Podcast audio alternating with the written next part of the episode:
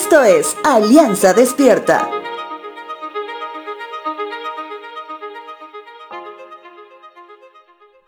Si el día de hoy te hago esta pregunta, ¿alguna vez has sufrido?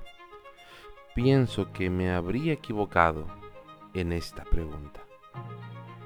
Te menciono esto esta mañana porque la correcta pregunta sería, ¿por qué sigues sufriendo?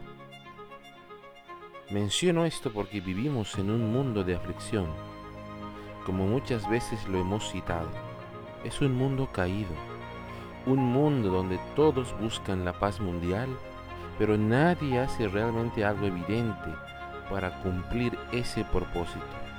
En cambio, todos, directa o indirectamente, se unen a las voraces fauces de este mundo consumista, postmoderno, que ni al haber sido herido por una pandemia, siguió con su constante provocar dolor, poniendo a sus acciones toda clase de nombres, excepto el único correcto, pecado.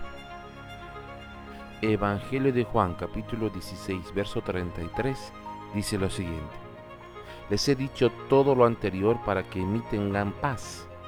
Aquí en el mundo tendrán muchas pruebas y tristezas, pero anímense, porque yo he vencido al mundo.